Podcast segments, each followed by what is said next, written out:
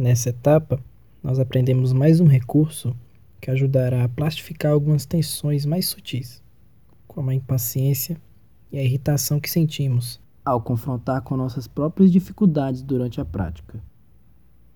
Começamos a perceber que não é preciso fugir ou se esquivar daqueles pensamentos e sensações que nos perturbam. Nos sentimos à vontade em um espaço seguro e pacífico.